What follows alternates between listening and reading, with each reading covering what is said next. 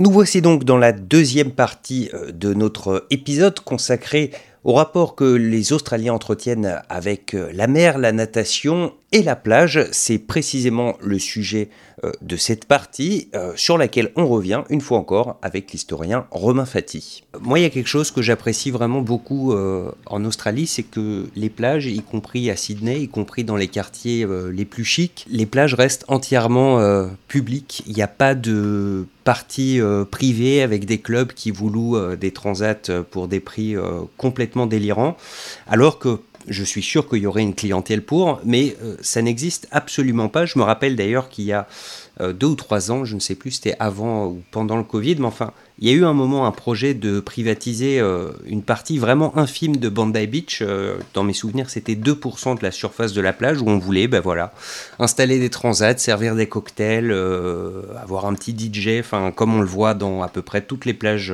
d'Europe. Et ça a été immédiatement abandonné face à la colère que ça a suscité dans la population. Il y a des dizaines de milliers de personnes qui avaient signé une pétition pour pour s'y opposer. Et donc ça vient d'où cette quasi-sacralité de la plage euh, en Australie et euh, dans ce pays qui est quand même assez libéral, euh, Romain Fati, est-ce que ça reste la plage le dernier endroit où toutes les classes sociales peuvent se mélanger? On peut être, installer sa serviette à côté d'un millionnaire ou de quelqu'un qui, qui est au minimum salarial Alors le millionnaire australien aura peut-être pris son jet privé pour aller aux Bahamas. la, la, réalité, c'est que je crois qu'on appelle ça l'étiage en français. J'espère que je ne me trompe pas, c'est-à-dire euh, le point entre la marée la plus basse et la marée la plus haute appartient à l'État. C'est le cas en France également. Donc euh, l'Australie est un pays qui a été colonisé. Euh, au début, tout appartient à, l'État, tout appartient aux colonies, tout appartient à la couronne en fait. Et on utilise toujours ce mot, the crown. Euh, donc l'espace public a été vendu par la couronne euh, aux personnes qui désiraient l'acheter. C'est l'histoire de la colonisation australienne. Voilà, vous voulez des terres, vous nous payez, on vous donne des terres. Mais il y a de très nombreuses terres et donc l'étiage, toute la côte australienne, qui est possédée par l'État. C'est aussi pour une raison de sécurité, c'est-à-dire que vous devez avoir les moyens de contrôler vos côtes. Euh, après, donc, ça induit qu'effectivement la plage est un espace public. Ce qui n'empêche pas à certains petits cabanons d'avoir des autorisations pour vendre de la glace ou des bières, etc. Mais la plage demeure un espace euh, public. Et c'est vrai qu'en Australie, il y a peut-être cette dimension encore plus égalitaire de se dire, voilà, c'est un endroit absolument exceptionnel. Je ne pourrai jamais euh, m'acheter une maison à Mona Vale parce que je n'ai pas 15 millions d'euros à dépenser dans une maison. En revanche, je peux quand même aller à la plage là-bas si on peut payer quand même le parking, euh, qui est à hauteur de 20 euros de, l'heure. Mais euh, ce que je veux dire, c'est qu'effectivement, vous avez raison quand vous insistez sur le fait que la plage en Australie demeure un endroit de mixité sociale, euh, puisque toutes les classes sociales peuvent s'y fréquenter, mais peut-être dans des dimensions un peu différentes. C'est-à-dire que à 100 mètres du rivage, vous aurez peut-être des Australiens un peu mieux lotis qui seront dans des voiliers ou dans des yachts. Euh, donc la plage est pour tout le monde, mais la manière dont on utilise la plage euh, reflète un peu euh, les classes sociales. C'est-à-dire que les personnes qui savent le moins nager vont rester sur le sable, peut-être à pratiquer du volleyball ou à boire un coup entre amis, alors que les personnes qui sont généralement les mieux lotis peuvent se permettre de pratiquer des sports nautiques comme la voile par exemple. Ah, un dernier mot sur, euh, sur les plages. Euh, il y a quelques années de ça, il y a eu euh, un conflit assez violent qui a opposé des communautés ethniques différentes en Australie et ce conflit il a démarré sur la plage à Cronulla en l'occurrence dans le, sud-ouest de, Sydney, le sud pardon tout court de, Sydney. Est-ce que vous nous pouvez nous parler un petit peu de cet événement et, et le fait que ça se soit passer à la plage? Enfin, ce que je veux dire, c'est est-ce que ces affrontements auraient pu avoir lieu ailleurs? Ou euh, c'est parce que justement la plage euh, c'est sacré que c'est là qu'il y a eu euh, de la baston Oui, alors vous avez raison de le rappeler, c'est pas un épisode très glorieux parce que c'est un épisode complètement raciste en fait de l'histoire australienne qui s'est produit en 2005 hein, de mémoire. À l'époque, plusieurs petites bandes de jeunes écoutait euh, de la musique sur la plage et euh, bon, n'était pas considérés les bienvenus par une certaine population australienne.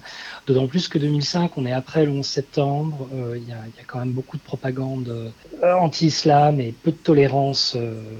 oui, parce qu'il faut préciser que ces jeunes en question qui sont ciblés, ils sont pour la plupart avec des origines du Moyen-Orient, en gros, quoi, pour le, pour le dire vite. Des Libanais. Euh... Exactement, c'est hmm. ça. C'est-à-dire que ces, ces, émeutes ont un caractère raciste. Euh, D'ailleurs, elles sont motivées par ce racisme. C'est l'époque du Premier ministre euh, libéral, donc de droite très conservateur, John Howard. Euh, et donc, il y a certains incidents qui éclatent, et à mesure que les journées se passent, ça, ça dégénère en fait. Vous avez des Australiens euh, euh, d'Australie entre guillemets, puisque il n'y a pas de réel Australien à part les aborigènes. Hein. donc, euh, à partir du moment où vous êtes arrivé après 1788, vous n'avez pas plus de légitimité, que vous arriviez de Grande-Bretagne ou du Liban.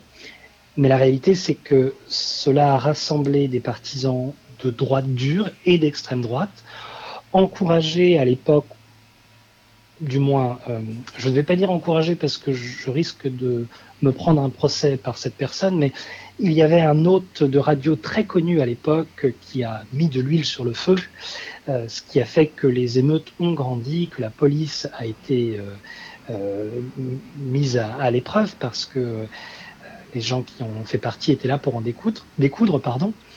Et leur argument principal était que la plage était un élément important de l'identité australienne et que à la plage australienne, on devait observer les valeurs australiennes. Alors, ça ne veut pas dire grand-chose, mais même ce qui est intéressant, euh, c'est que c'était jugé comme étant un raisonnement qui se tenait, si vous voulez. C'est-à-dire que une certaine frange de la population australienne se disait oui voilà la plage c'est à nous euh, euh, si on abandonne ça à des jeunes un petit peu basané et qui écoutent de la musique différente, voilà, c'est la fin de notre pays tel qu'on le connaît. Donc ça a mobilisé euh, à Sydney en particulier parce que ce sont des plages urbaines avec des fréquentations extrêmement denses. Hein, ce sont des incidents qui auraient pu arriver dans le sud de la France également où il faut se battre pour poser sa serviette à côté de quelqu'un. Donc voilà, ces émeutes euh, ont eu lieu à la plage. La plage était utilisée dans le, le comment dirais-je, le récit pour mobiliser euh, les foules. Et euh, tristement, ce n'est pas un épisode glorieux voilà, de l'histoire australienne. Et dites-moi si je me trompe, mais ces affrontements ont donc eu lieu, ils ont un peu, enfin, ils ont fini par se dissiper au bout de quelques jours. Et derrière, il n'y a pas eu de, de, prise de conscience particulière, de discussion sur euh, c'est quoi être australien, etc. Enfin, je fais le parallèle avec les émeutes qu'on a eues en France en 2005 à Clichy-sous-Bois, où avec plus ou moins de succès, mais en tout cas, il y a eu un vrai chamboulement derrière ça, tout un tas de politiques publiques qui ont été mises en œuvre en disant les banlieues, euh, il y a telle et telle euh, chose qui ne vont pas, on va essayer de régler le problème de telle ou telle manière. Est-ce qu'en Australie, il y a eu une prise de conscience de même nature ou simplement, bon, ok, c'est fini, on, fait en sorte d'oublier le plus vite possible La réponse la plus simple, c'est de dire que non, il n'y a pas eu de prise de conscience comme cela, ça s'est passé en France. encore que euh, les résultats en France se font toujours attendre. Hein. C'est pas un problème qui est réglé, loin de là. Euh, en Australie à l'époque, voilà, c'est un gouvernement de droite. Il faut faut reprendre en fait le contexte historique ici est, un peu important, c'est-à-dire qu'à la fin des années 90, vous avez le parti d'extrême droite Pauline Hanson qui, qui, arrive sur le devant de la scène australienne. Euh, donc voilà, l'équivalent pour un public français, ce serait de dire le Front National fait une percée euh, assez importante et la droite de l'époque se dit oh là là, si on ne se droitise pas illico, un peu comme ce qu'avait fait Nicolas Sarkozy finalement, on va perdre notre électorat. Et donc euh, la droite de John Howard est publiquement au moins, hein, ils ne sont pas tous euh, euh, des, forcenés, mais euh, avaient ce discours assez dur de l'Australie, c'est chez nous, c'est à nous, nous avons des valeurs blanches d'Europe de l'Ouest et britanniques, et si vous ne rentrez pas dans ce moule, ciao, vous n'avez rien à faire chez nous. C'était la grande époque du slogan Love it or leave it, pour vous dire. Euh, donc non, les émeutes de Cronulla ont fait prendre conscience à une certaine partie de l'Australie que leur pays était encore raciste. Hein, ce racisme pardon, endémique qui date du temps de la colonisation, qui est un racisme, alors il y a des, gradations dans le racisme, ils sont tous horribles, mais euh, c'est un racisme un peu biologique euh, du 19e siècle, hein, vraiment très, la couleur de peau veut dire ceci, et ça fait prendre, partie, prendre conscience à une partie de la gauche australienne qu'effectivement il y avait vraiment ce problème de racisme n'était pas n'était pas fini, n'était pas liquidé, que ce n'était pas un problème uniquement lié aux aborigènes et au passé, mais qu'il euh, y avait encore du racisme en Australie vis-à-vis de populations qui pouvaient venir euh, du Moyen-Orient, mais également euh, de l'Asie et, et d'Afrique. Donc ces émeutes-là demeurent, en fait elles sont encore, elles sont enseignées à l'université, moi ça fait partie, quand j'enseigne l'histoire australienne contemporaine, on en parle parce que si elles n'ont pas fait changer les choses, elles ont permis d'avoir une certaine prise de conscience que le racisme n'est pas un problème du passé, mais qu'il faut une vigilance permanente pour euh, expliquer euh, et, rassembler les gens euh, avec de la pédagogie.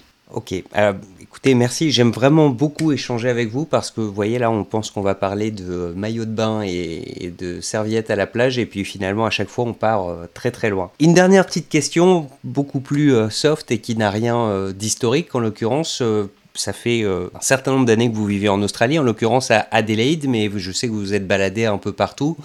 Euh, c'est quoi vos trois plages préférées euh, en Australie? Ah, bah, Si je vous les donne, il faut que les auditeurs me promettent de ne pas y aller, parce que sinon, je vais me faire voler mes, mes, lieux préférés. Oui, j'avais fait le tour complet de, l'Australie il y a, déjà plus d'une dizaine d'années. Dizaine d'années pardon. je dirais que ma plage préférée, c'est autour de Espérance. La ville s'appelle Esperance. C'est en Western Australia. Et vous avez un parc national à côté d'Espérance avec plusieurs plages qui sont à couper le souffle. Le, sable euh, n'est pas clair, il est blanc.